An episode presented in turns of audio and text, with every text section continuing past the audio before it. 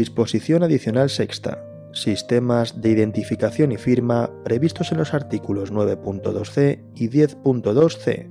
1. No obstante, lo dispuesto en los artículos 9.2c y 10.2c de la presente ley, en las relaciones de los interesados con los sujetos sometidos al ámbito de aplicación de esta ley, no serán admisibles en ningún caso y por lo tanto no podrán ser autorizados los sistemas de identificación basados en tecnologías de registro distribuido y los sistemas de firma basados en los anteriores, en tanto que no sean objeto de regulación específica por el Estado en el marco del derecho de la Unión Europea.